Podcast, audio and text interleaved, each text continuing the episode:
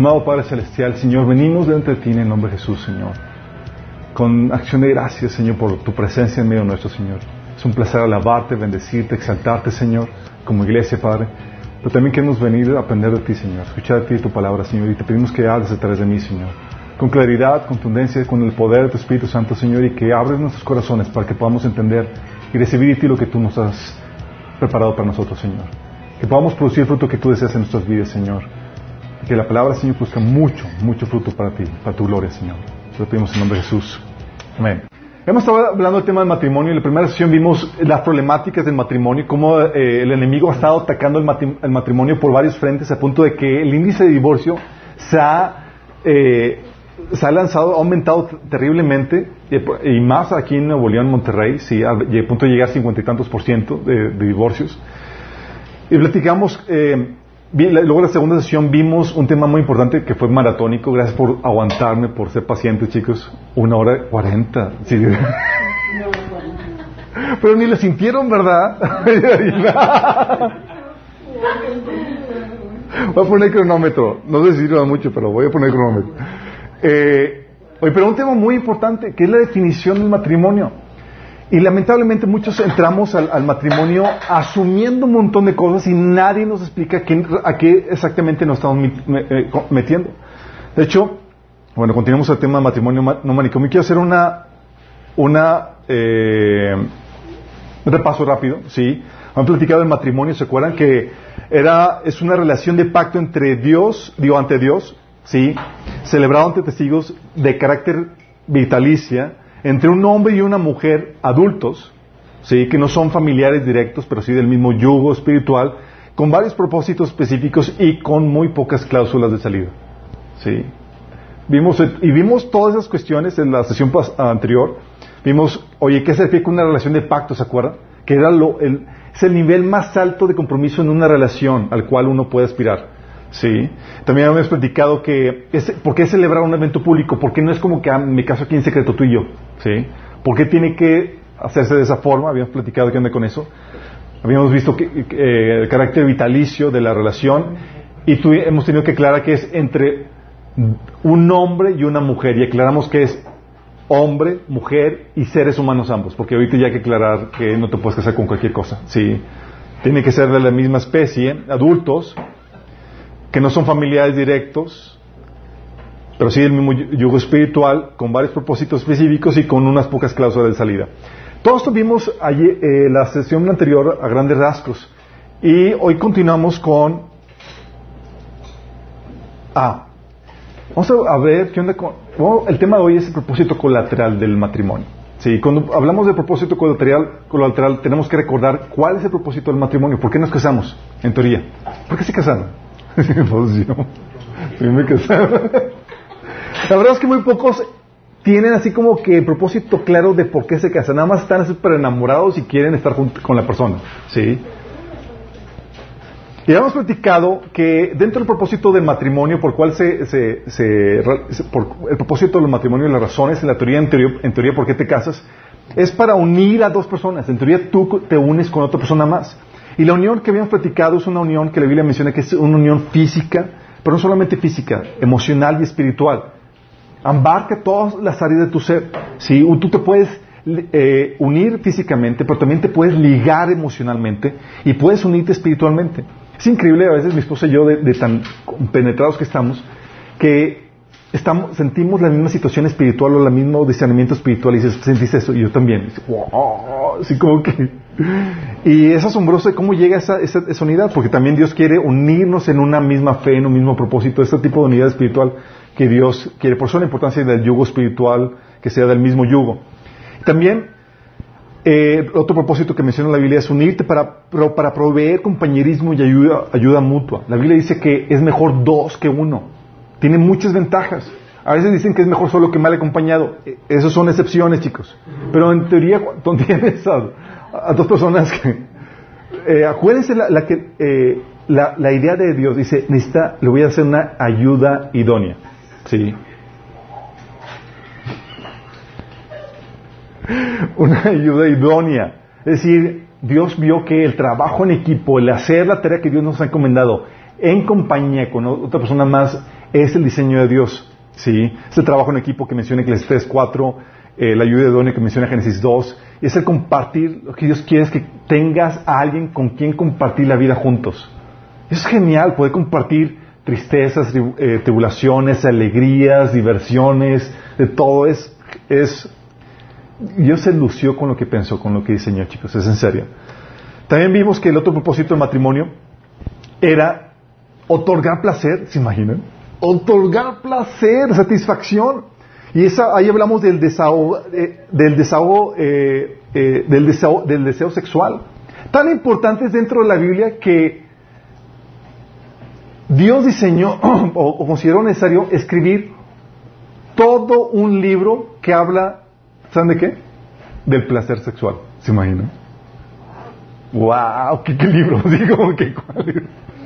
Cantar de cantares, sí. Eh, si eres menor de edad, léelo en versiones antiguas, sí. Porque las nuevas versiones son muy claras y es en la torre, ¿y esto qué onda? Sí, es un libro PG-13 eh, y la idea es que eh, Dios lo que hace es que exalte ese, ese, ese, aspecto de la relación que es la relación eh, eros, que es una relación romántica y, la, el aspecto eh, sexual, ¿sí? Y eso conlleva muchas cuestiones, la atracción eh, de la cuestión física, la atracción emocional, la atracción espiritual. Obviamente muchos nos olvidamos de la atracción o de la, del embellecimiento espiritual o de, la, de la atracción de carácter y nos enfocamos en la cuestión física, pero Dios quiere envolverte o hacerte bello en todos los aspectos. ¿sí? Y va más allá de lo físico incluso. O sea, tú te puedes ser atractivo por el trato, el arreglo personal y la comunicación, la forma en que te comunicas. Todo eso ponemos ahí versículos que, lidian a, o tratan cada rubro que estamos mencionando. Pero otro propósito del matrimonio es dar vida y desarrollarla.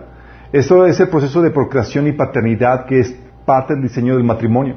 La Biblia nos, enseña que Dios creó a Adán y Eva, les dijo, les dio la encomienda de llenar la tierra. Si eso en pocas palabras tengan relaciones sexuales. Era parte de la encomienda del, del, del, del, encargo marital, ¿sí? Y el matrimonio lo que hace es que provee la infraestructura necesaria para que se dé esa crianza. De otra forma, los niños crecen desprotegidos o con problemas de diversas índoles por no tener eh, esa infraestructura que Dios diseñó.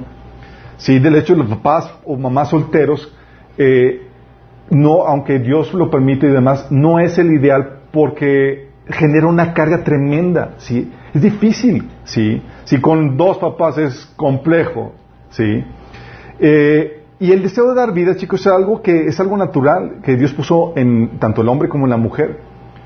Y la Biblia, a diferencia de lo que se maneja hoy en día, enseña que los hijos son una bendición. ¿Se bien eso? Hoy en día se, se consideran los hijos como una carga.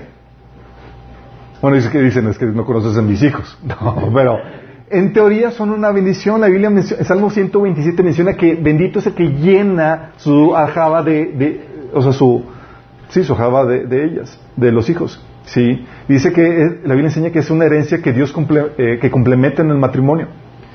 Y, ah, y también enseña la Biblia que el vivir en comunidad, en familia, es una tremenda bendición. Salmo 68 habla de esa tremenda bendición que es vivir en comunidad, en armonía. Dios lo diseñó, ¿sí? Eh, y es parte de eso, ¿sí? Poder dar vida y desarrollarla en esa comunidad. También habíamos platicado que parte del propósito del matrimonio es dar identidad y roles. Si tú eres hombre o eres mujer, ya por tu género ya se te asignaron de nacimiento ciertos roles que te ayudan a descubrir tu propósito, habíamos comentado. Y dentro del matrimonio ya también son esos roles que te definen el propósito, la función que tienes que llevar a cabo. Tu gloria, tu identidad, tu rango, tu posición, tu rol, o sea, tu propósito en la creación va de acuerdo a tu sexo. ¿Sí? 1 Pedro 3, 7, 1 Corintios 11, 7 habla acerca de eso. Y hay un orden que Dios estableció en la creación y no porque el hombre sea más importante que la mujer o viceversa, sino es una orden, es un orden de jerarquías. ¿Sí? 1 Corintios 11, 3 habla acerca de eso. El hombre, obviamente, como hemos comentado, como director y proveedor dentro del proyecto familiar, la mujer como colaboradora dentro de ese proyecto. Y como comentamos, no es que uno sea mejor de otro, simplemente son roles o funciones diferentes. ¿Sí? Y eso hace generar un, un, sentido de pertenencia porque se complementan, hay sentido de complementariedad, ¿sí? Y la otra función o propósito del matrimonio es reflejar una verdad o modelo espiritual. Dios diseñó que, que el, el matrimonio aquí en la tierra sea un reflejo del modelo espiritual entre, que, que, que hay entre la relación entre Dios y su pueblo. De si tú quieres entender cómo debe funcionar el matrimonio, estudie cómo es la relación entre Dios y su pueblo, porque la relación matrimonial fue diseñada como un reflejo a, esa, a esa relación. ¿sí? Es tal cual lo mismo con los votos, con la relación a largo plazo, con, con, e incluso con las mismas problemáticas. Tú ves cómo Dios se casó con el pueblo de Israel en el Sinaí, lo empiezan con la travesía del desierto, y empieza el pueblo de Israel a quejarse. Ay, no hay agua, eh", y las mismas problemáticas matrimoniales, las mismas. ¿sí? ¿Es en serio? Y es algo muy importante, por eso el matrimonio, vamos a ver, y el modelo cristiano es que debe amoldearse al modelo espiritual. ¿sí? Por eso dice la Biblia que las esposas deben someterse a sus maridos como la iglesia se somete a Cristo. ¿Por qué? Porque está diseñado para que sea un modelo eh, espiritual. Sin embargo, muchos entran al matrimonio, chicos, con el único propósito de ser feliz. es que voy a ser feliz. Y, tienen esa idea y, y, los casados sabemos muy bien que cómo está la situación. Pero uno sigue soltero, y que se casa y demás, sí. Uno sí tiene la idea de que por fin voy a casar y vas a, vas a experimentar eh, eh, lo que se menciona en los cuentos, ¿no? Se casaron y vivieron felices para siempre. Eh, Sí, pero muchos piensan eso, que el matrimonio como si fuera un, un, lecho de rosas, un paraíso en la tierra, un pedacito de cielo, la solución a sus problemáticas. De hecho, muchos se huyen de su casa, de, de, sus padres, para casarse con la esperanza de por fin ya experimentar esa felicidad, ese, ese sosiego que, que, que esperan, ¿sí? Eh, eh, Así, de hecho, la mayoría de las personas que empiezan eso, de hecho, la media naranja y con ella soy feliz y con él soy feliz, y esa, esa idea que, que, la, que, la, mayoría de la gente tiene. Eh, y, entran en el matrimonio con el propósito de, de, de ser felices, o, sea, de alcanzar esa felicidad o esa comodidad. Pero sin embargo, ¿sabes que La Biblia nos da un, un, un panorama algo crudo de esto. ¿Sabes? Pablo te dice eso acerca de los que se van a casar o se, casan. Dice, más si te casas, esto viene en 1 Corintios 7, 28, dice, más si te casas, no pecas. Si la doncella se casa, no peca, pero tales tendrán aflicción en la carne. Te lo repito, dice, pero tales, o sea, los que se casan tendrán aflicción de la carne. Y yo os lo quisiera evitar, dice Pablo. ¿Se imaginas decir que Estabas en la consejería matrimonial y Pablo es tu consejero, imagínate. no se casen, chicos. Van a sufrir. ¿Te imaginas? ¿Qué consejero? No? Así como que Pablo, los consejos para los jóvenes, para los solteros, los que están por, comprometerse. Pablo, no se casen. Van a sufrir, sí. dice, de hecho, eso, eso, es parte de lo que el Señor enseña, ¿no? Que eh, en Juan 16, 33, que en el mundo tendréis aflicciones, parte de... ¿Por qué? Habíamos comentado la, vez pasada. En este mundo caído va a haber injusticias, va a haber eh, problemáticas y... Sorry, están los pasajes. Y esa es la problemática, que muchos truenan en su matrimonio, ¿sabes cuándo? Tan pronto llega la aflicción. Así como que entran con la esperanza, el ideal de que, wow, un matrimonio y, y, y, y, déjame decirte, es un engaño inconsciente porque cuando tú estás noviando o cuando los novios están noviando, ¿sí? Siempre presentan la mejor cara, ¿a poco no? Sí, pues andas en plan de conquista, pues obviamente si te arreglas y tal cosas. Ya cuando te casas, ahora sí. obviamente. Pero uno así iluso, inocentemente piensa que así va a ser toda la, situación. Sí, que te casas y vas a continuar noviando. Y la verdad no. Sí. Eh, no es tal cual y entonces llegan los problemas. Problemáticas en el matrimonio que hace que, la gente truene y ya se quiere salir de esa problemática.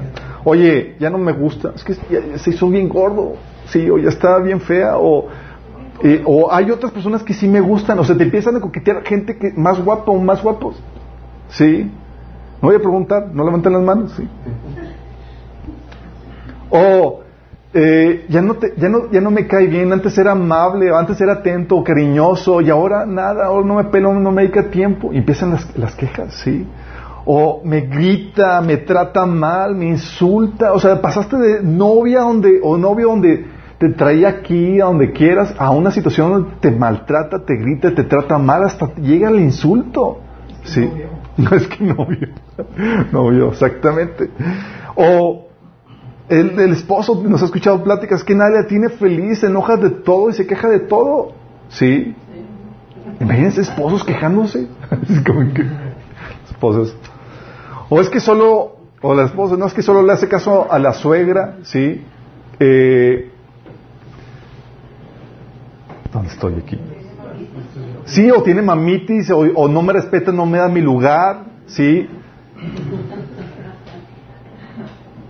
o no me hace caso, no me respeta, no me sumisa, muchos hombres así como que no me respeta, o no me, no, o no alcanza con lo que gana, dice, y no se quiere mover mi marido para más, y me ha tocado mujeres divorciándose porque, porque no gana el, el, su esposo la, la, millonada que ellos estaban esperando, ¿sí? ¿Sí, en serio, tal cual, o sea, chicos, les digo casos que nos ha tocado tratar de ayudar, ¿sí? De hecho, en este caso, esta persona que, nos tocó así tal cual que mandó a su esposo a volar porque ganaba muy poco. Tan pronto su esposo la mandó a volar, el esposo luego se consiguió algo, sí. Y la esposa nos habla y dice, ¿cómo recupero mi marido? Y yo, pues bájale la cuota, dile, pues bueno, te voy Con que gane la mitad. o me tienes viviendo en la casa de mi suegra y no me respeta ni me da lugar, o cosas por decirle esas preguntas, esas cuestiones, sí. Porque es que, déjame recordarles, todos nos casamos con expectativas tremendas de cómo va a ser nuestro, nuestra vida. ¿Sí? Y se nos olvida que ¿sabes quién es el que escribe tu historia?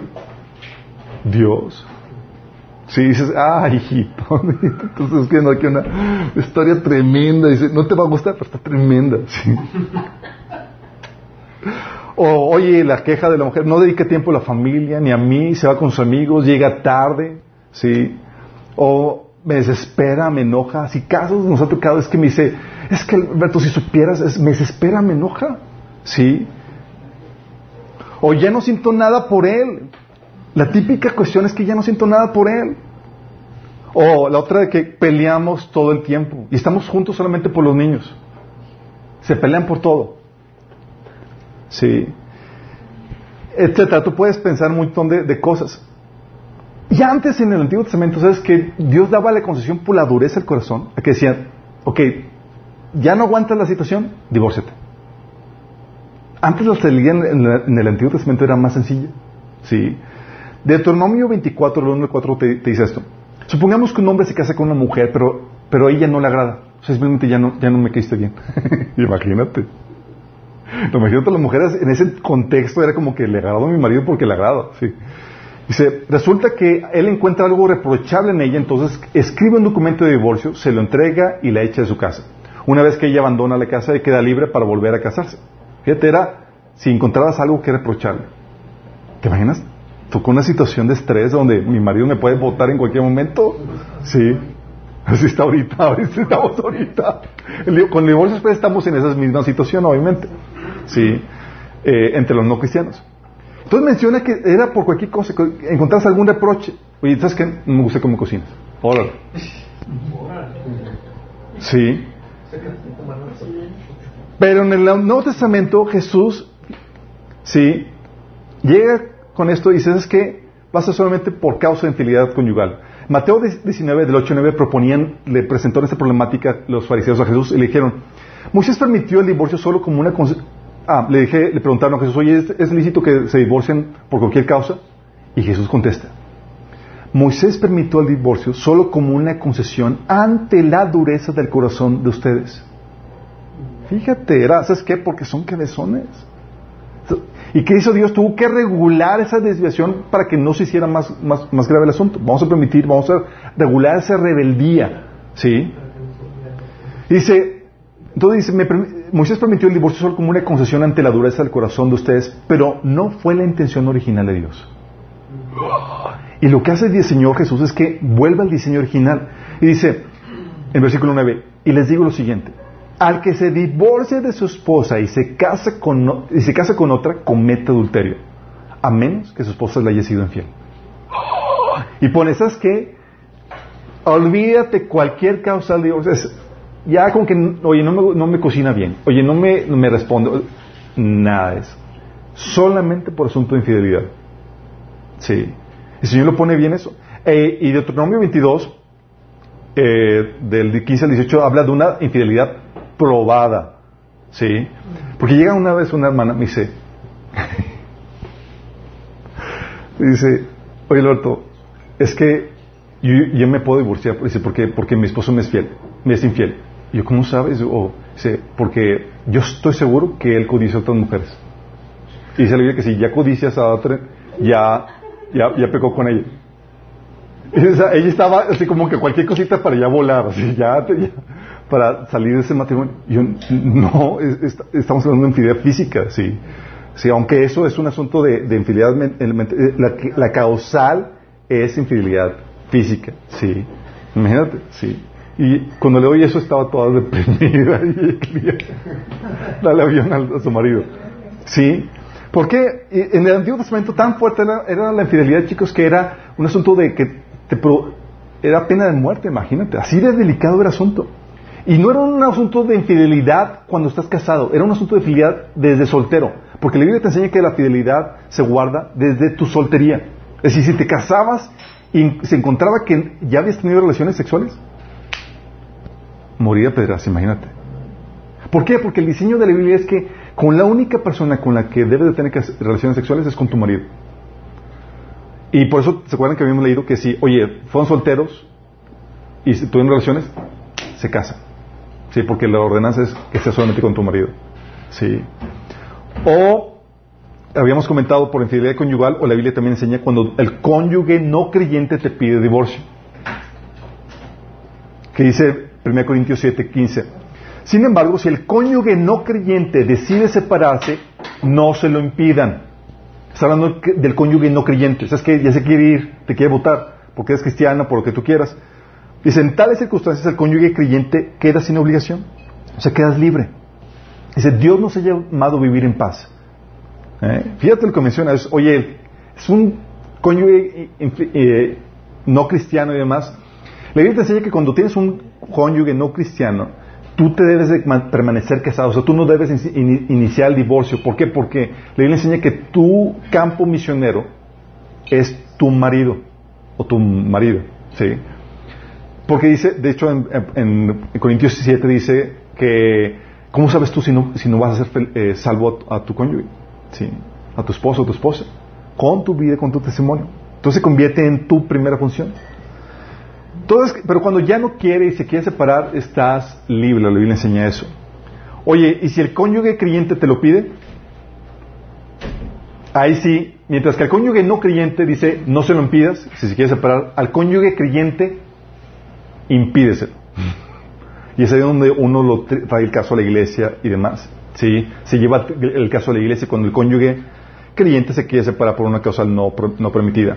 También habíamos comentado, oye, ¿por qué otra causal la Biblia enseña? Por incumplimiento voluntario de responsabilidades. Voluntario. ¿Sí? Habíamos visto eso, que es lo que se le llama abandono. Eh, oye, la persona huyó de la casa, se fue, de hecho, las leyes eh, con el discernimiento que Dios les dio, detectaron bien estas causales. Eh, hay parejas que huyeron del matrimonio, personas que huyeron, esposos o esposos que huyeron del matrimonio y ya no sabes nada de, la persona. ¿sí? Eh, puede ser una causal de divorcio, obviamente. ¿sí?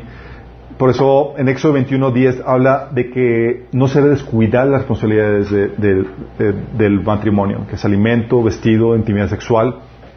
Y también enseña la Biblia que si el creyente es el que no está cumpliendo esto. ¿Se acuerdan qué pasaba con el cliente cuando no lo cumplían? O sea, la Biblia dice que el que no provee para los suyos, sobre todo para los de su propia casa, ha negado la fe y es peor que un incrédulo. Así de fuerte. Sí. Y cuando habla de que es peor que un incrédulo, es, lo que la Biblia enseña es buscar la restauración del matrimonio lo, hasta donde se pueda. Pero insiste, insiste en, pecar, en mantener eso. Se aplica la, política de Mateo 18, ¿se acuerdan? Donde se, se reprende a solas, eh, en privado, luego con testigos y luego ante la iglesia. Y si ya no entiende la iglesia, tenlo como una persona no cristiana. Tenlo como un, como un expulsado de la iglesia. ¿Sí? Eh, obviamente también eso incluía cuando tu vida corría peligro. ¿Se acuerdan? Si una, una responsabilidad del hombre, de varón, es proteger. Si ya no protege, si no estás al contrario, amenazando. Y eso implica en ambos lados. Ha habido situaciones o casos donde la mujer quiere envenenar a su, a su marido. Sí.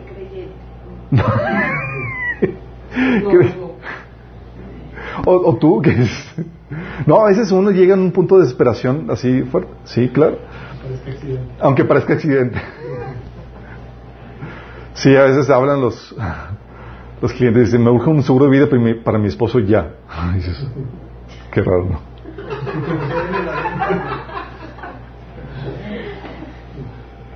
Sí, de hecho, en este, en este de, de, mm, ¿cómo se llama? En el incumplimiento voluntario de obligaciones, tú tienes el, abandono, por ejemplo, que es que, que se dio con este Abraham y ¿se acuerdan? Que le despachó. Sí, es como que sabes que, pues vaya, no te voy a mantener, yo ya que puedes considerarte divorciada. Eh, sí, el caso de Agar. O el caso de Esdras con los israelitas, ¿se acuerdan que Esdras se encontró en una, una situación donde los, los israelitas se habían casado con paganas? Y Esdras arrancó el pelo, fíjate qué tan desesperado estaba para arrancarse el pelo. Sí. y, y los empieza a reprender, dice que esa fue la causante de que Israel se desviara. Y ellos hicieron un voto solemne abandonar a sus esposas con sus pequeños, imagínate. Sí, estás hablando de ya una causa de divorcio. La otra es la muerte del cónyuge. Quedas libre si tu cónyuge muere. Eh, sí, es la otra la otra. Dice la Biblia, Mateo 19, 6 dice, así que ya no son dos, sino uno. Por tanto, lo que Dios ha unido, que no lo separa el hombre. O sea, lo único que lo puede separar es Dios. ¿Y cómo lo separa? Por medio de la muerte. Por eso dice 1 Corintios 7, de 39, que dice que la mujer está ligada a su esposo mientras él vive. Por eso esos votos así que hacen que te voy a amar por la eternidad. No, chico. Sí, suficiente tenemos con esta vida. Sí. Dios sabía, era muy sabio. Sí. Dice, la mujer está ligada a su esposo mientras él vive, pero si su esposo muere, ella queda libre para casarse con quien, con quien quiera. ¡Wow! Con quien quiera. Dice, con tal que sea en el Señor. O sea, que sea una persona que ama a Dios. Sí. Entonces tienes las problemáticas, el estrés, o sea, el, infierno en, en, el matrimonio con problemáticas de que ya se vuelve áspero, insultante, rudo, el esposo, hay pleitos, hay contiendas. ¿Qué soluciones tienes ante esa situación? Si solamente hay cuatro causales de divorcio y no las típicas causantes de, matrimonios infernales no, no son estas. ¿Sí? Oye, la solución a la tormentosa situación, ¿qué haces? ¿Cuál es la solución? Tienes una opción ilegal, que es la de divorciarte. Sí, yo no lo aguanto, ¿sabes qué? Me vale, ole, le pido el divorcio. Pero con la condenación y la maldición de Dios sobre tu vida. Tranqui. Exactamente. ¿Por qué? Mateo 5.32 es lo que hemos leído, que dice, pero yo les digo, excepto en caso de inmoralidad sexual, todo el que se divorcia de su esposa la induce a cometer adulterio. Eso aplicaba a ambos, ambos sexos. Imagínate, Pedir un divorcio no, sin una causal bíblica es lo induzco a que cometa pecado. ¿Y sabes quién es el responsable de, que caiga en ese pecado? La persona que pidió el divorcio. Y el que se casa con la divorciada comete adulterio también. O sea, si tú te vas a casar con un divorciado es, tienes una buena causal, hay una causal bíblica que justifica eso, o sea, tienes que checarlo, ¿sí? No, el divorcio no está prohibido en la Biblia, el problema es divorcio sin una causal bíblica. Mateo 19, 9 dice, le digo que que excepto de inmoralidad sexual, que se divorcia de su esposa y se casa con otra, comete adulterio. ¿Sí? Y Ezequiel 16, 59 te dice, habla el Señor, fíjate, hablando cuando de que Él es el vengador de cuando se rompen los votos matrimoniales. Dice, por tanto, dice el Señor soberano, te daré tu merecido, pues tomaste tus votos solemnes a la ligera a romper el pacto. Porque acuérdense lo que vimos del pacto. Cuando tú haces el pacto matrimonial, tú estás poniendo a Dios como vengador de ese pacto.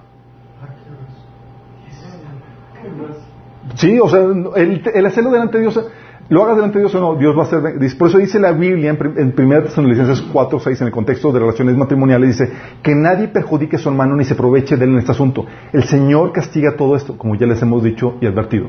O sea, el Señor es vengador de todo esto. En otra versión dice. Sí. ¿Qué es lo que pasa? Pues, oye, tienes la opción de, divorciarte, claro, pero nada más con la encomienda de que va a estar la nubecita negra de Dios en, tu contra. ¿Sí? La nubecita. sí. Y si te causas, si te divorcias sin una causal de la sin una causal bíblica, amerita expulsión de la iglesia. ¿Sabían?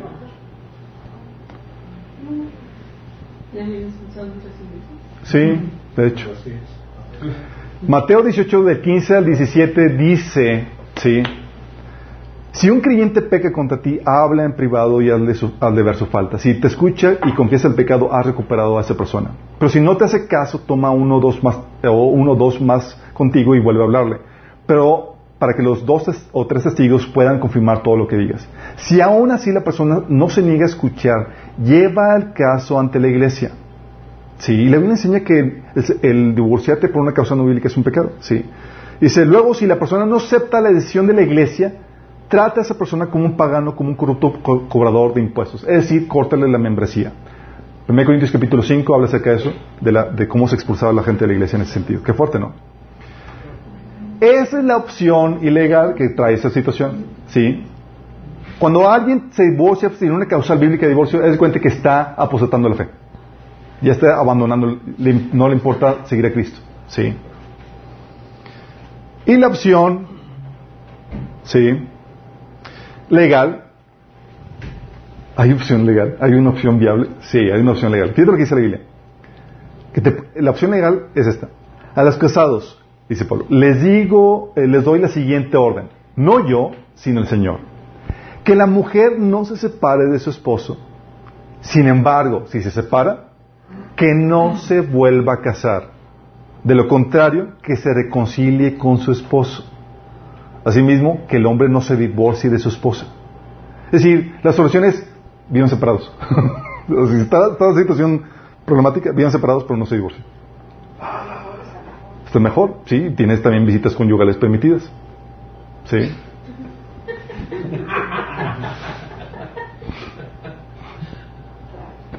Sí, es verdad. Sí. Entonces es separarte sin divorciarte, una opción legal que en la Biblia menciona que, va, ok, ¿te quieres separar? Bueno, no te divorcies, nada más sepárate. Sí. Y la otra opción legal, ¿quién saber? Mantenerte casado.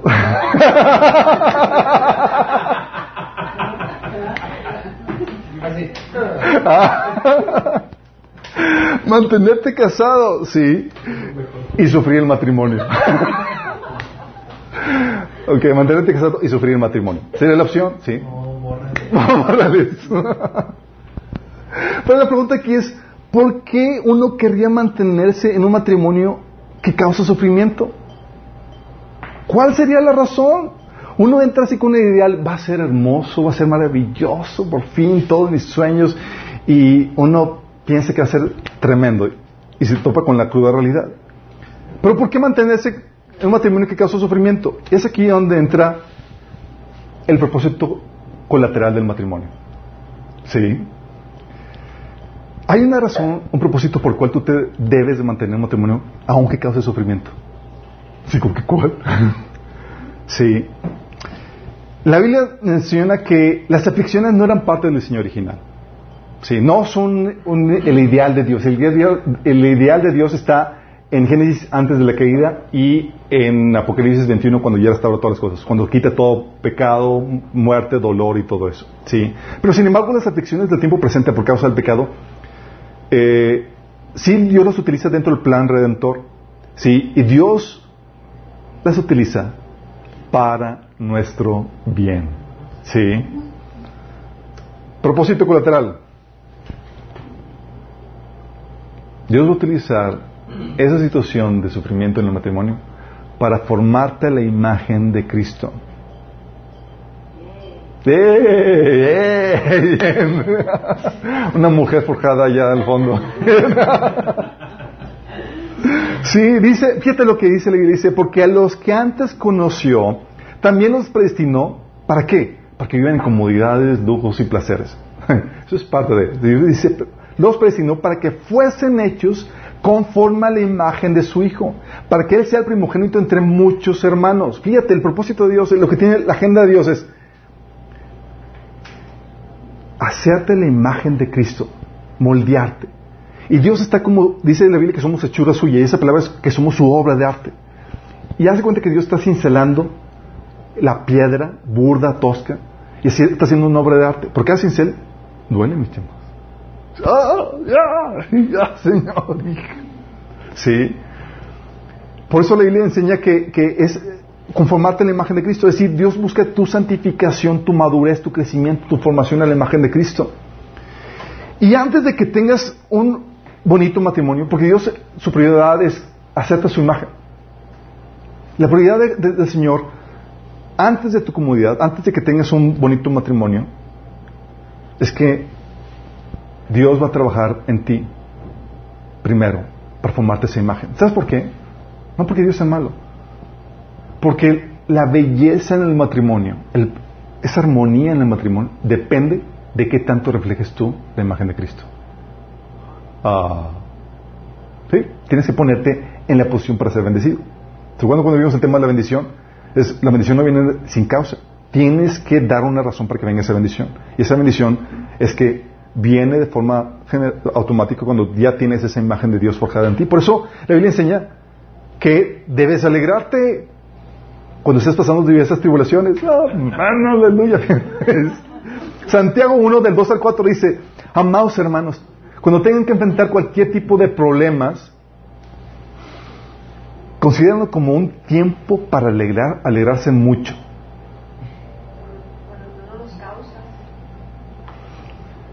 Fíjense, dice, amados hermanos, cuando tengan que enfrentar cualquier tipo de problemas, considérenlo como un tiempo para alegrar, alegrarse mucho, porque ustedes saben que siempre que se pone a prueba la fe, la constancia tiene oportunidad para desarrollarse. Y así que dejen que crezca. Pues una vez que la constancia se ha desarrollado plenamente, serán perfectos y completos y no les faltará nada. Fíjate cómo menciona Santiago que es un tiempo para alegrarse cuando está pasando. Por problemas. Esta mentalidad cambia todo el paradigma en cuanto a cómo se abordan los problemas matrimoniales. Santiago te está diciendo, cósate. Y aquí cuando llegan a, consejería matrimonial con nosotros y demás, llegan así sufriendo, así como que agonizando.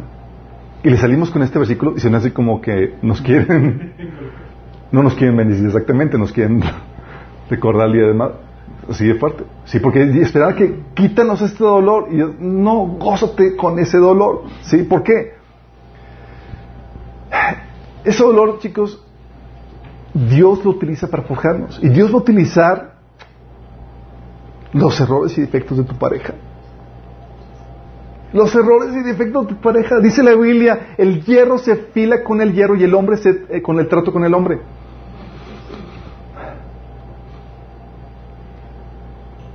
Ay, huele carne asada, ¿verdad? Ok, ya. Esto está quemando. Sí, está cayendo la presencia. Los errores de la pareja, chicos. Sí, el hierro se afila con el hierro y el hombre con el trato con el hombre, Proverbios 27.11. Los errores y defectos de tu pareja fueron ordenados, ¿sabes para qué? Para tu bendición. Una vez mi esposa me, me, delató en Facebook y pone, doy gracias a Dios por tu vida, por todos tus defectos. Yo, ¿qué estás queriendo decir? ¿A qué te refieres? ¿Cuáles defectos? Porque ella ha entendido que todos mis errores y mis defectos son para su bendición.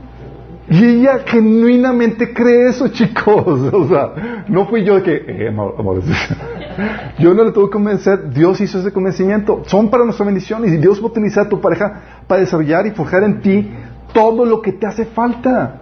¿Sí? Dios va a utilizar la pareja, o sea, te, eh, es maravilloso lo que Dios hace con la pareja. Sí, porque todas esas deficiencias, todas esas cuestiones que te alteran y, que te molestan tu pareja, lo que hace es que te muestra todo lo que te falta de Cristo en ti para ser forjado. Sí. Tú piensas que eres santo y eres perfecto hasta que te cases. Yo lo pensaba. De repente empieza a salir, wow, ¿esto dónde estaba? Sí, porque Dios te pone con tu, te pone con tu amado enemigo. Sí, para que te empieces a forjar. Entonces utiliza tu pareja, obviamente, también las circunstancias en el matrimonio. Sí, dice la Biblia que, Dios permite las lluvias, en Mateo 7, que Dios permite las lluvias en la, en la familia, además, que eso habla de las dificultades externas como las crisis económicas, la persecución, la, guerra, la, suegra, la, estas cuestiones externas, la familia y demás, ¿sí? Las circunstancias. O también las metidas de pata tuyas. Tus errores, tu inmadurez también va a ocasionar problemas matrimoniales. Dice la Biblia, por ejemplo, la mujer sabia edifica su casa. En Proverbios 14, 1 dice, mas la necia con sus manos la derriba. Y a veces cuando llegas a Cristo y demás y empiezas a crecer, te das cuenta, volteas y dices, wow, he estado destruyendo mi casa. ¿Por qué? Por tu necedad. Y no solamente aplica a las mujeres, aplica también a los hombres. Sí. Qué fuerte, ¿no? Obviamente mencionamos esto de que Dios va a utilizar estos errores tuyos, estos errores de tu pareja, las circunstancias y la matriz de pata para tu bendición y como que nomás no les cae muy bien. Y tenemos que enseñarles este, este pasaje, este pasaje que habla de, de, que hay esperanza y recompensa en el sufrimiento injusto. ¿Sí sabes que hay recompensa? Porque me dicen, es que yo no hice nada, ¿sí? Y esa es la cuestión, acuérdense, uno entra delante de Dios pensando que todo está muy bien con uno mismo. Nosotros no somos los que nos evaluamos. El quien dice que, estamos todos bien o que estamos enteros y completos en Cristo es, el Señor. Y las pruebas y dificultades es lo que saca a relucir si realmente estamos completos enteros en Cristo. Fíjate lo que dice 1 Pedro 3, del 13 al 14, hablando del sufrimiento injusto. Dice, ahora bien, ¿quién querrá hacerles daño si ustedes están deseosos de hacer el bien? Y esa es la pregunta que muchos cristianos llegan en el matrimonio. Dice, es yo obedezco a Dios, le hago caso a su voluntad y porque estoy sufriendo esto. Sí, o sea, no estoy, yo no ocasioné esta problemática en el matrimonio. Lo dice, pero aún si sufren por hacer lo correcto, y eso subraya en el versículo 13, Dios va a recompensarlos. Qué tremenda esperanza. Hoy estoy sufriendo sin justicia, digo, injustamente, estoy haciendo lo correcto y viene sufrimiento en mi vida. Dios va a recompensarte. De hecho, cuando vimos el tema de la bendición, Platicamos de que tu corona, tu gloria eterna va a estar determinado por ese fruto del Espíritu que generas o que das a tu esposo que no se merece, o tu esposa que no se merece. Sí. Él te causa sufrimiento y tú respondes con amor y con amabilidad y con todo el fruto del Espíritu. Y no se lo merece. Sí. Y lo que hace es que añades un cada vez mayor peso de gloria. Va a haber recompensa en tu vida. Y muchos lo que hacen cuando, cuando votan a sus maridos fuera de casa porque ya no los aguantan, están votando con su marido la posibilidad de una mayor gloria. Fíjate. Dice, pero yo soy tu gloria, me vale. sí, porque ya no aguanta la situación. Entonces, se lo repito, dice, así que, pero dice, pero aún si sufren por hacer lo correcto, Dios va a recompensarlos. Así que no se preocupen ni tengan miedo a las amenazas. En cambio, adoren a Cristo como el Señor de su vida. Manténganse siempre limpia la conciencia, la conciencia.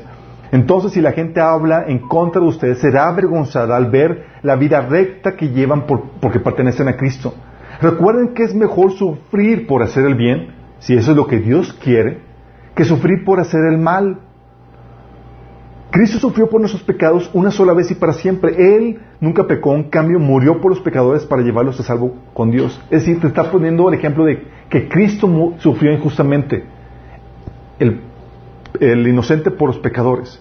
Y a veces Dios ordena y permite eso.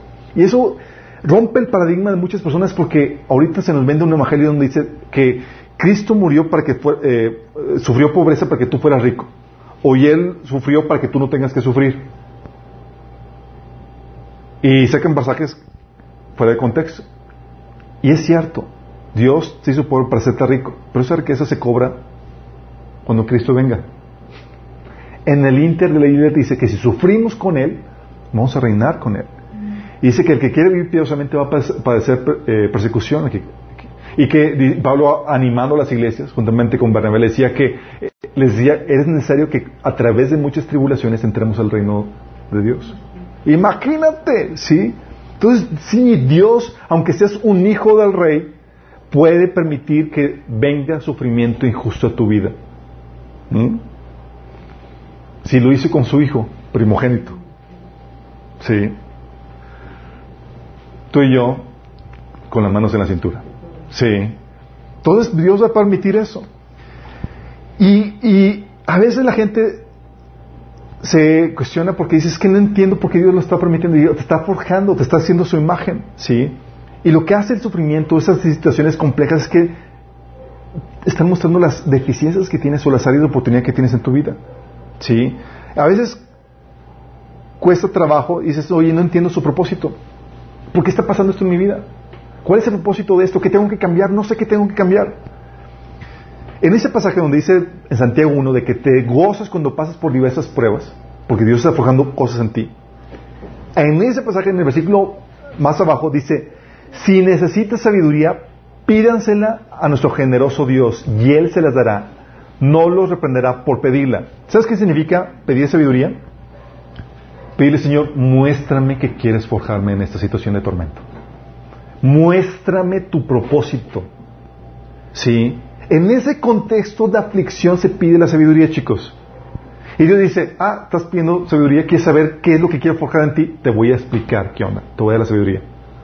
Sí, porque muchos piensan, no, ese es sabio así como Salomón y voy a poder juzgar entre todo. No, es la sabiduría que se da en ese contexto que está mencionando de tribulaciones, angustias. Y dices, es que no encuentro la razón, el gozo para gozarme en la tribulación. Dice Santiago, pide sabiduría. Porque cuando llega el propósito, llega la revelación, llega el entendimiento, llega esa sabiduría, llega con ello el gozo. Sí. Y es genial lo que hace Dios, porque Dios nos pone esa situación de conflicto y demás para enseñarte todas las deficiencias y todo lo que tienes que cambiar en tu vida. Y pone y lo pone con dolor, chicos, con sufrimiento para que no quede excusa. Vamos a imaginar el juicio. Sí, una visión celestial del día del juicio. Tú llegas con el Señor y te perdiste un montón de coronas, no forjaste un montón de, frutos del Espíritu en tu vida, no hubo cambio en tu vida en general. Y tú llegas con el Señor, todo lo que te perdiste. Oye, esto no lo hiciste, esto no lo alcanzaste, estas obras no, no las realizaste. Tú le preguntarías, Señor, ¿por qué no me mostraste que estaba mal en mí, en esto o en aquello? ¿Por qué no me lo mostraste? Señor, si hubiera sabido, lo hubiera cambiado mi vida. Y no sabía que tenía estas problemáticas. Pero, ¿qué otra forma más factible de llamar tu atención más que por medio del dolor? La incomodidad, la frustración, la desesperación, los conflictos matrimoniales, la disfuncionalidad. Es un grito de Dios. Hay algo mal en ti. Es un grito de Dios, chicos. Por eso no hay excusa. El dolor es un aviso de Dios de que hay algo que está mal. Sí. hay personas que tienen problemas con el sentido eh, en su cuerpo porque no sienten dolor. Y tú dices, wow, qué genial no sentir dolor. No, es, es terrible. Porque tú no sabes qué está mal en tu cuerpo. Te puede estar quemando y tú ni en cuenta. Puedes estarte dañando a punto de morir y tú ni en cuenta. Dios puso el dolor en nuestras vidas, en nuestros cuerpos y en nuestras vidas para enseñarte y mostrarte, hay algo que está mal que tienes que cambiar. Está mal que cuando llegas delante de Dios dices, Señor, no sabía que tienes que cambiar esto. Y dices, ay, hijito, ¿te, acuerdas que te olía esto y aquello? ¿Que te sufrías con esto? Era yo avisándote que tienes que cambiar esto en tu vida. Sí. Porque déjame aclararte esto, chicos. Una persona ya hecha de imagen de Cristo no sufre el matrimonio, ni siquiera sufre la persona odiosa. Sabe cómo lidiar con ella exitosamente. Sí. Pero cuando sufres y demás, es que te falta ese proceso de transformación en tu vida. Sí. Y bendito Dios permite eso en tu vida. Por eso dice que pida sabiduría. ¿Y qué hace Dios? Oye, tu pareja, por medio de sus defectos y la insufrible dinámica familiar, te va a confrontar con, ¿sabes con qué? Oye, tus rencores. Y eso lo damos en consejería matrimonial. Escogiste a una pareja que concuerda con tus heridas. Es que ya no lo aguantas, cosa. Y estamos ahí hablando en la dinámica familiar y decimos, ¿cómo era tu papá o tu mamá? Igualito mi, mi esposo. ¿Y qué pasa? Dios está sacando de la superficie heridas de sus relaciones paternas que tienen que solucionarse. Matrimonios, chicos, Vestra nos ha tenido que la, dinámica que, hemos tenido que aplicar para solucionar esas problemáticas es no cambiar al marido, es aprovechar lo que surgió de la superficie, esa problemática para atacar las heridas del pasado, los rincores no sanados. Sana a la persona de esas heridas y sabes que pasa, pasa algo milagroso, el marido cambia. ¿Sí? O los malos hábitos. Oye, es que no Dios cuando te confronta utiliza las problemáticas matrimoniales. Oye, no alcanza el dinero, o tu casa, o tu oficina es todo un desorden. Dios te está confrontando con los malos hábitos. ¿Y a cuánto nos ha confrontado cuando llegamos al matrimonio? Oye, te desfalcaste, te chiflaste y demás, porque Dios está está apretando las tuercas. Es, hijo, como mayordomo, estás despreciando mis discursos, estás siendo pésimo. Y Dios está purificando ahí esa, esa cuestión. O tu nefasta manera de pensar. Te quejas de todo, eres amigo del mundo, buscas el éxito del mundo y demás, y Dios está confrontando eso. Y dices, ¿por qué no funciona mi matrimonio? Y dices, pues estás, Dios está confrontándote con esa nefasta manera de pensar que tienes, mundana, ¿sí? O tu distanciamiento con Dios. La angustia, la falta de dirección, las palabras, eh, la, falta de palabras de ánimo. Que gente se hunde en su matrimonio por cosas tan sencillas y es porque no tienen esa comunión con Dios. ¿Sí? Primeros pasajes de Mateo, así como que encuentras palabras de consuelo y demás de cuanto a tu situación y ni siquiera son para tener ese tiempo con Dios. O lo que hace Dios es que también confronta tu carnalidad. Manipulaciones dentro del matrimonio que, para que quieres que haga tu pareja lo que, lo que tú quieres, ¿sí? o conflictos o quejas para obligarlo a que, haga lo que tú quieres, o Dios, Dios confronta tus mentiras, tus engaños, tu desobediencia. Dios te confronta con tu carnalidad, con tu pecado, chicos. Sí, por eso el matrimonio, el propósito colateral es, ¿no estás viviendo un matrimonio ideal? ¿Estás sufriéndolo? Ah, plan B, propósito colateral. Debes de utilizar el matrimonio para empezar a santificarte. Olvídate de tu matrimonio en sueños. Es plan B. Sí, urgencias. Sí. Obviamente, Dios utiliza, tiene otros propósitos a las situaciones de, tribulación que, que, tienes. Oye, pueden ser varios propósitos. Dios utiliza la aflicción para cambiar cosas en ti, sí, como ves en Daniel 12:10. Dice, mediante estas pruebas muchos serán purificados, limpiados y refinados. También para desarrollar cosas en ti. Los frutos del Espíritu, chicos, la única forma de desarrollarlos, ¿sabes cómo es? con personas difíciles de tratar. Sí. Dices, no, yo lo tengo, yo tengo uno en mi casa. Excelente, gloria a Dios. Sí, es en serio, es la única forma. ¿Sabes cuántos frutos le he dado, le he desarrollado a mi esposa? Muchos de esos frutos son, yo soy y tengo mérito. sí, dice la Biblia, dice, tengamos, tenemos también nos alegramos de enfrentar pruebas y dificultades porque sabemos que nos ayudan a desarrollar resistencia. ¿Sabes qué hace la resistencia? La resistencia no se desarrolla en una zona de confort, sino en una zona donde te obligas a recitarte. ¿Sí? Cuando haces pesas, ¿qué haces? Haces resistencia. Y eso es lo que hace con los frutos del Espíritu Santo. La paciencia solamente se desarrolla con gente que te desespera. La amabilidad con gente odiosa. Sí. Porque si no, si eres amable con los amables y, así, ¿qué mérito tiene? Jesús te enseña eso. Sí. También, oye, para probar tu fe y tu corazón. A veces tú estás todo bien, chicos, pero ¿quieres saber, Señor, si vas a mantenerte en la fe o no? así como Job. Sí. Llega Dios con, llega Satanás con Dios dice, eh, y Dios te presume con Satanás. Ya viste a mi hijo Jorge. Todo perfecto. Y, y ya si te presumió, Señor, ¿Qué hace el Señor? Dice, a veces permite pruebas de dificultades para ver si, si eres fiel a Dios o no. Porque dice la Biblia que hay de semilla que cae entre, entre piedras, que desde de semilla corta, tan pronto llega, digo, de raíz corta, tan pronto llega la aflicción, bye bye. ¿Sí? Y muchos en matrimonio tan pronto llega la aflicción, es, se olvidan de buscar la voluntad de Dios, se olvidan de lo que buscan es su paz, su tranquilidad y mandan a, mandan a la, a botan el matrimonio. ¿sí? Tan pronto llega la aflicción. Y Dios prueba tu fe tu corazón. O Dios a veces utiliza las, dificultades para darte enseñanzas. Deuteronomio 8.3 dice, te humilló y te hizo pasar hambre, pero luego te alimentó con maná, comida que ni tus antepasados habían conocido, con lo que te enseñó que no solo de pan vive el hombre, sino de todo lo que sale de la boca del Señor. Y a veces Dios te pasa por tribulaciones, dificultades dentro del matrimonio para enseñarte cosas. Y es wow. Porque la experiencia para Dios es muy importante. ¿Sí?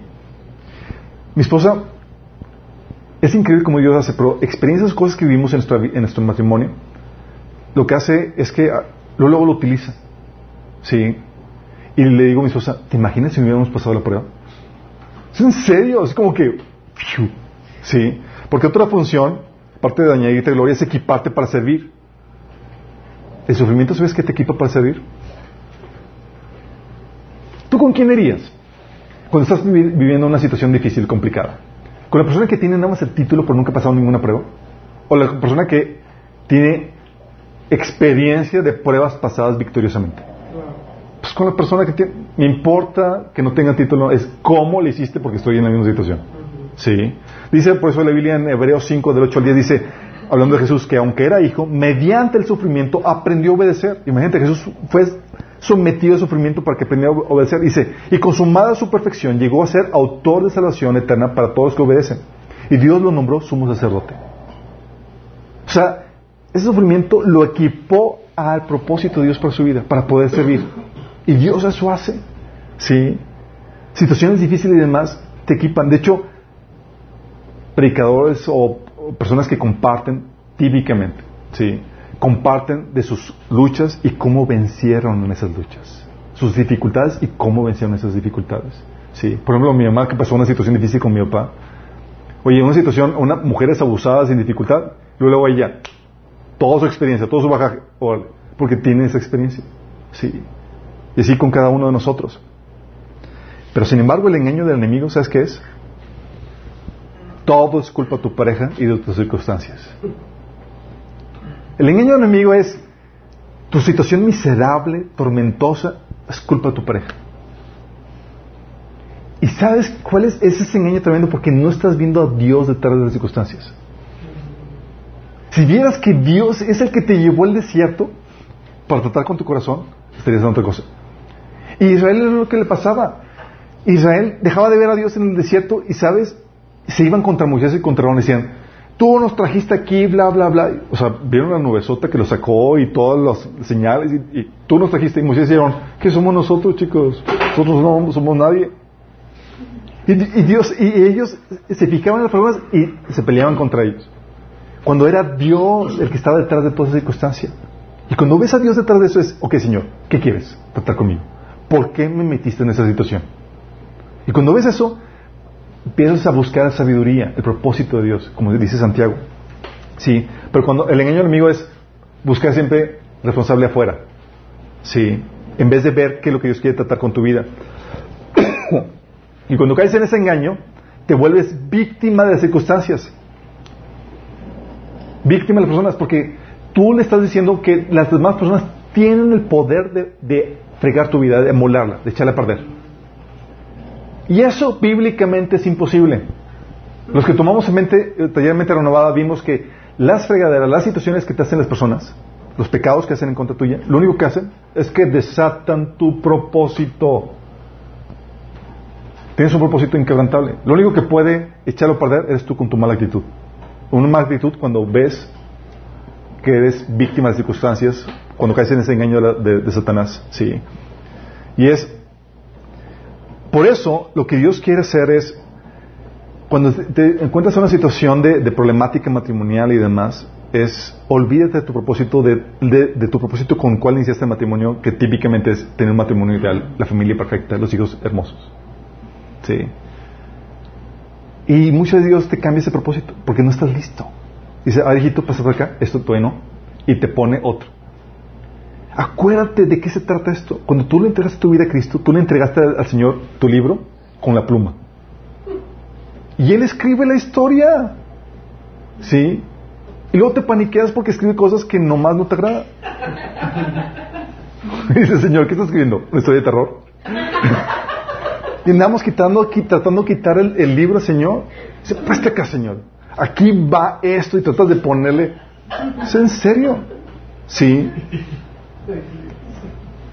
Y es algo que debes entender, chicos. Dios es el que te puso en esa situación y Dios va a utilizar esas imperfecciones de tu pareja, las circunstancias y tus errores para moldearte al carácter de Cristo. Es olvídate del matrimonio ideal y es acepta el propósito colateral para esa relación matrimonial. ¿Sí? ¿Por qué? Si lo aceptas, te voy a enseñar un secreto de cómo se opera. Está genial. Es un principio que vas a entender, que vas a ver a lo largo de la Biblia vez tras vez. Antes de tratar con tu prójimo, Dios va a tratar contigo. Antes de tratar con la persona que te hace la vida miserable, Dios siempre va a tratar contigo. ¿Sí? Por eso dices, oye, es que quiero salir de esta situación, de esa vida miserable. cambia lo que tienes que cambiar rápido. no estés alargando el proceso. ¿Sí? ¿Por qué? Porque Dios utiliza las imperfecciones de tu pareja para pulir y salir en ti cosas que te faltan. Entonces, ¿qué es lo que te falta? Aplícate. No alargues el proceso. ¿Sí? Por eso, antes de cambiar a tu cónyuge, asegúrate de haber cambiado, santificado y aprendido lo que el Señor te ha querido enseñar todo ese tiempo. Si sí, sácale provecho a las imperfecciones de tu marido. Y eso yo lo tuve que aprender antes de casarme con mi papá, porque yo oraba por mi papá, en serio, intercedía. Sí, con clamor y gemido. Señor, cambia a mi papá, por favor. Sí. Porque mi papá me hacía la vida de cuadritos, me secaba canas verdes, literalmente. Literalmente me, me, me, hace sufrir. Y luego y el Señor llega conmigo y me dice, el Señor me dice, estás orando por tu, para tu comodidad. Cuando sacas lo que hay en tu corazón, porque yo estaba orando probablemente porque no me preocupaba su salvación, porque me estacionó vida de cuadritos y tenía la esperanza de que si se convertía, todo iba a estar en armonía. ¿Sí? Y el Señor me dice, no voy a cambiar a tu papá. Primero te voy a cambiar a ti por medio de tu papá y luego lo cambio a él. Yo, pues ¿qué haces ante esa situación? Dices, pues, pues lo que estoy cooperando tratar de... ¿Pero qué vas a cambiar en mí, Señor? Fíjate lo que, esto es lo que pasa con Israel. Esto tú lo ves en, la relación de Dios con Israel, fíjate. Tienes a Israel que tienen uh, la problemática de Babilonia que le estaba, que los invadió, los trató mal y toda la cosa.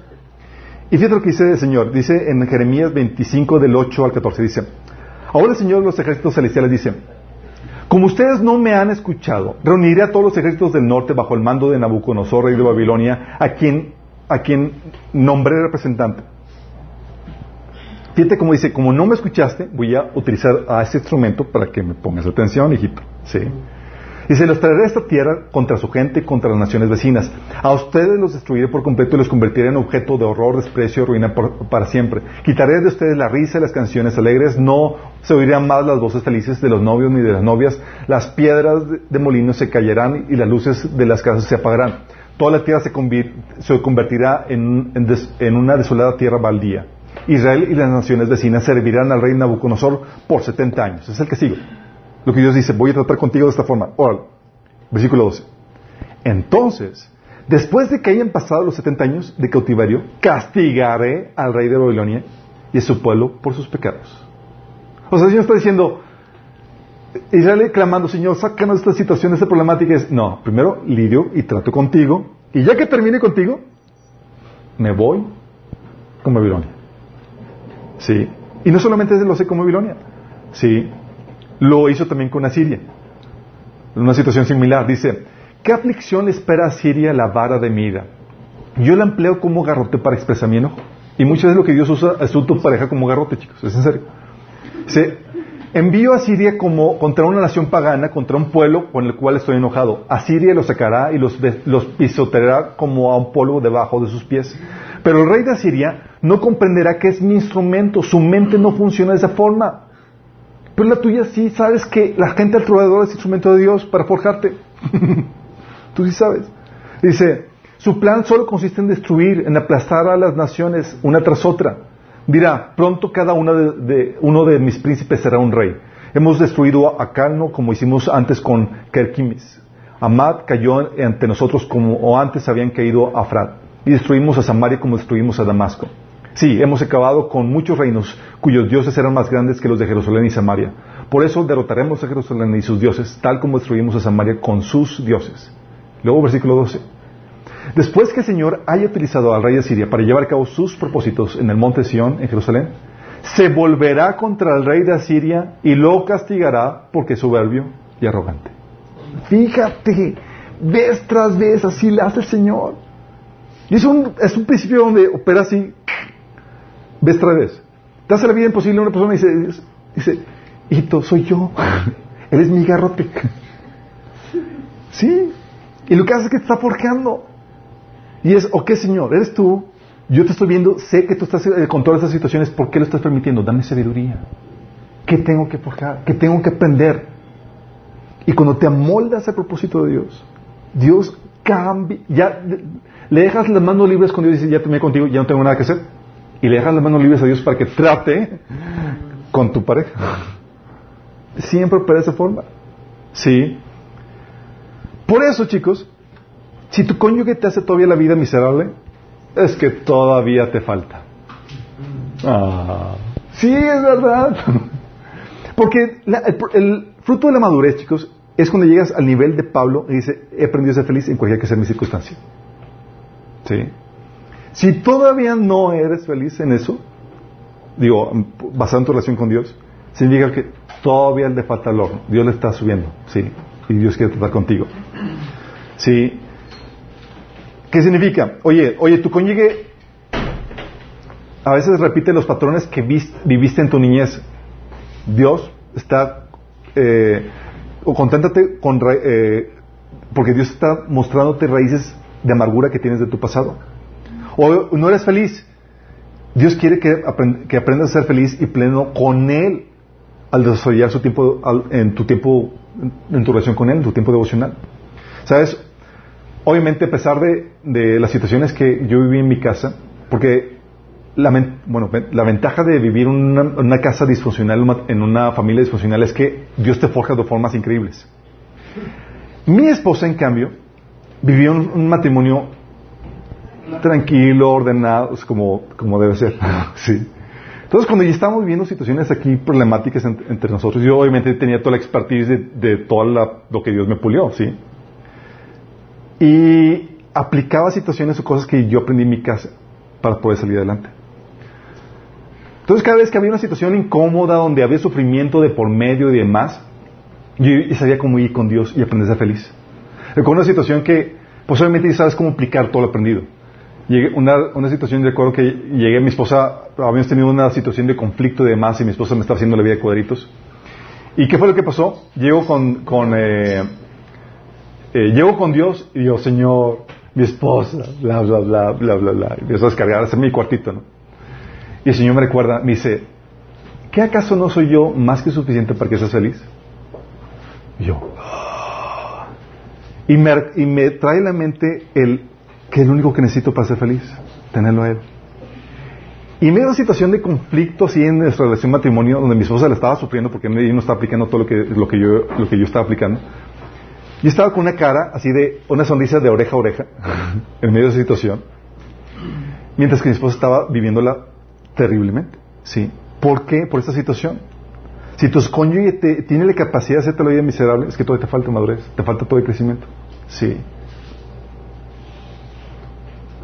Oye, la situación de, del matrimonio te está amargando, quitando el gozo. ¿Sabes qué está haciendo? Dios está confrontando tu, tu, tu equivocada manera de pensar, tu nefasta actitud. ¿Sí? Si es que estás cayendo en esa situación de donde el matrimonio te, te está amargando, te está quitando el gozo. Oye, tu esposo está, está tomando malas decisiones. Es Dios, te está enseñando a orar por él y someterte a Dios. Porque, ¿qué mérito, qué mejor mérito para Dios someterte a una persona con la cual tienes discrepancias o te es difícil por los errores que comete? O estás frustrado porque tu esposo no gana lo suficiente. Es Dios confrontando, tu materialismo y tus valores. O estás frustrado porque tu esposo no hace lo que quieres.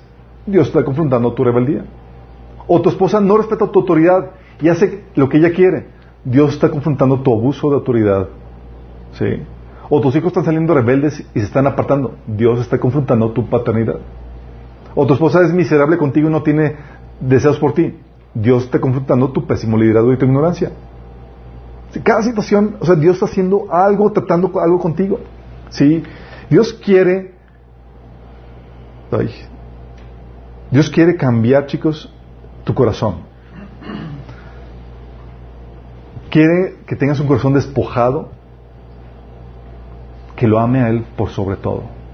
Quiere un corazón que procura su tiempo de intimidad con Dios, un tiempo de lectura, de oración personal, un corazón que sea mantenerse sano y pleno en Dios. Dios quiere forjar en ti una mente, una mente que renueva y administra sus pensamientos, una mente que se disipula y aprende de los hermanos, que se congrega, que aprende las enseñanzas de Jesús, una voluntad, una voluntad que despliega los frutos del Espíritu, que vive en obediencia y en sumisión. Y si no te sometes a su proceso, ¿qué es lo que puede suceder? Si no te sometes al proceso, puedes morir en el desierto sin entrar a la tierra prometida.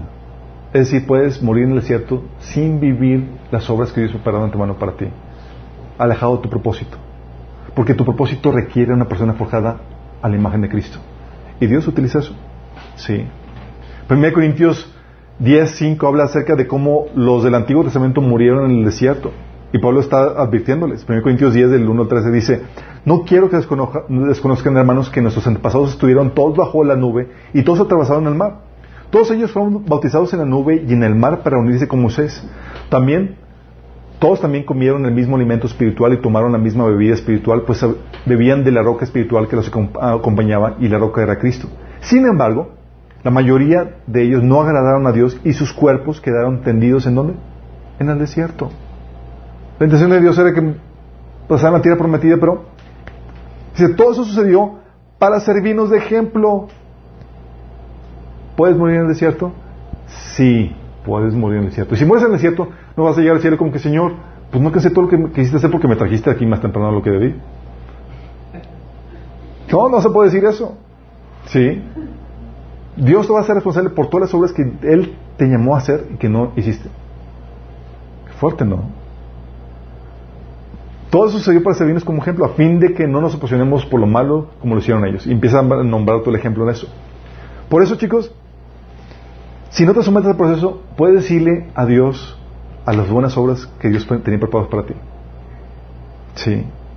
Si muchos aquí que lo están sintonizando van a decir, van a hablarle a su esposo que corrieron y dice, mosito, vente, vente de nuevo cuenta.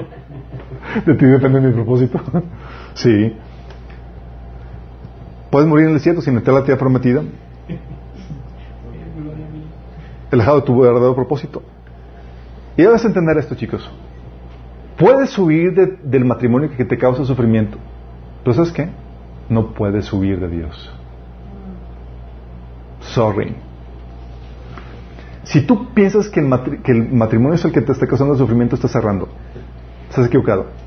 Quien lo está causando es Dios. Sí, es Él. Es el que tiene todo el control. Es el que te llevó al desierto para tratar con tu corazón, para hablarte. Sí.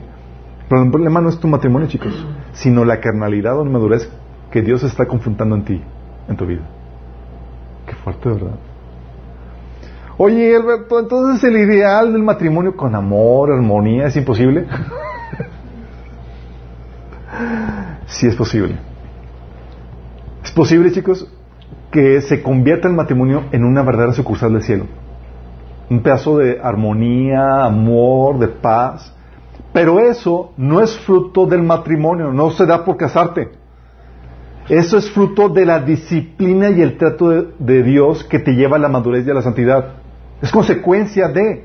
En otras palabras, es una consecuencia, no, una no es una añadidura de someterte al trato, a la voluntad de Dios. Nunca es el propósito, es la consecuencia de buscar el propósito de Dios, la voluntad de Dios en tu vida. ¿Quieres un matrimonio así armonioso y demás? Es sométete a la voluntad de Dios, busca su voluntad, su reino. Fíjate lo que dice Hebreos 12 del 10 al, 11. Fíjate lo que dice. ¿Quieres tener esa cosecha de paz y armonía matrimonial? Fíjate lo que dice Hebreos. En efecto, nuestros padres no nos disciplinaban por un breve tiempo como mejor les parecía. Pero Dios lo hace para nuestro bien a fin de que participemos de su santidad. Y cuando habla de disciplina, chicos, está hablando de ese maltrato, de ese sufrimiento. ¿Sale? Ciertamente, ninguna disciplina en el momento de recibirla parece agradable, sino más bien penosa. Sin embargo, después produce una cosecha de justicia y paz para quienes han sido entrenados por ella. ¿Qué produce después? Una cosecha de justicia y paz, armonía. Sí. Por eso, chicos, eso es algo muy importante que debes entender. Aquellos que se sometieron al trato de Dios en la casa de sus padres, o en su juventud, en su soltería, acortan el proceso y se saltan el, se saltan el proceso de sufrimiento en el matrimonio. Por eso es un propósito colateral. Personas que, ¿sabes quiénes son los primeros que te hacen la vida de cuadritos? No es el esposo, son tus papás. Sí. Ups. Así es. Y cuando aprendes a vencer, a tener victoria en la casa de tus papás, te sometes al trato de Dios, al fuego de Dios en la casa de tus papás, honrarlos, eh, tener, aplicar todo lo de sanidad, perdonar y toda la cosa. Lo que hace Dios es que ya te saltas eso. Te casas y empiezas a experimentar una armonía, un gozo. Y cuando no vas a aplicar ese proceso, cuando falta todo de moldearte, la sufres. ¿Sí? La sufres aunque tengas el mejor esposo o la mejor esposa. ¿Sí? Porque tu carnalidad te, te boicotea. Yo no sabía, obviamente, todo lo que yo estaba tratando en mi vida, en mi, soltería, como les comento, tuve una, experiencia con, mi familia donde mis papás no hacían la vida de cuadritos, incluyendo mi mamá, sí también. Pero tuvimos que aplicar y poner en práctica todo lo que enseña la Biblia. Sí. De tal manera que cuando me casé, con mi esposa, que es el tremendo regalo que Dios me ha dado, yo estaba así como con un lecho de rosas, literalmente disfrutando así de lo lindo. Mi esposa estaba sufriendo. Sí. Pues obviamente ella venía de, un de una familia estable, armoniosa y demás, y no había desarrollado un montón de habilidades en su vida. Sí. Entonces mi esposa llegaba conmigo y me dice, ah, es que eh, enojada o que pidiéndome el divorcio. Y yo estaba así como que no sabía exactamente que para mí todo estaba maravilla. Por ese tipo de problemáticas, chicos, sí. Porque lo que hace es que te forja te forja ciertas habilidades o ciertas personalidades, ciertas cosas en ti que te, te forjan la imagen de Cristo, de tal manera que lidiar con esas problemáticas es sencillo. Sí. Por eso es, estás en el trato de Dios, ahorita soltero, aprovechalo. Aprovechalo. Porque no te vas a escapar del trato de Dios. ¿Sí? Es preferible soltero casado. Sí, y aún así, de casado, Dios la trata, pero ya es bien, es súper amable, súper lidiable. Ahorita mi esposa y yo, ambos ya bien tratados, es una delicia el matrimonio. Sí. Pero ya pasamos, ya pasamos, en serio, ya pasamos el asunto de, ya no estamos en el propósito colateral. Sí. Estamos viviendo el propósito de Dios tal cual en esto. Sí. Estamos ahorita en la etapa de la cosecha de paz y justicia para los que han sido entrenados en la disciplina de Dios. Entonces dices, oye, que un matrimonio armonioso y además que no sea tu meta que tu meta sea someterte al trato de Dios. Porque el matrimonio armonioso es una añadidura, una consecuencia, una cosecha del trato de Dios en tu vida. Y empiezas ahorita soltero, honrando a tus padres, sometiéndote y demás. Sí. Siendo, aprendiendo a, ahorita a forjar todo lo que Dios quiere forjar en ti. Y te va a someter en problemáticas, si no con tus papás, en tu trabajo, con tus hermanos o demás. Y eso es la excelente oportunidad para forjar eso. Porque no te escapas del trato de Dios. Si tú eres hijo de Dios, no te escapas. ¿Sí? Entonces, de eso depende mucho. Depende matrimonio armonioso y depende de las buenas obras que Dios prepara en tu mano para ti. ¿Sale? Entonces, algunos están en, la etapa no de cosecha, armonioso están en la etapa de siembra, de disciplina, y se está forjando en eso. Dale gloria a Dios por eso. Y ve a Dios detrás de las circunstancias. Dios está desarrollando eso. lo que falta. ¿Sale? Vamos a orar. Amado Padre Celestial, te damos gracias, Señor. Porque tú, Señor, has tomado control de nuestras vidas, Señor. Y tú eres el que pone las personas a nuestro alrededor, incluso a las personas con las cuales nos casamos, Señor. Tú determinas, Señor, controlas las circunstancias y situaciones, Señor. Y si vienen situaciones difíciles en nuestra vida, sabemos que tú eres el que tienes el control y que tú lo has permitido, Señor, para nuestra bendición, para que podamos crecer y ser forjados a tu imagen, Padre. Señor, y si no nos hemos sometido a ese proceso, a ese trato en nuestras vidas, te pedimos que nos perdones y que nos ayudes, Señor, a ser obedientes a ti, Señor, a buscar tu voluntad, a tener como prioridad no nuestra comodidad, sino el ser forjados en la imagen de Cristo. Ayúdanos, Señor, a tener las prioridades claras y a utilizar, no ser víctima de, nuestro, de nuestra pareja, de las circunstancias difíciles, sino utilizar las circunstancias difíciles y utilizar a nuestra pareja, los, sus defectos, para nuestra edificación, para nuestro bien, Señor, para tu gloria. Te lo pedimos, Señor, en nombre de Jesús. Amén.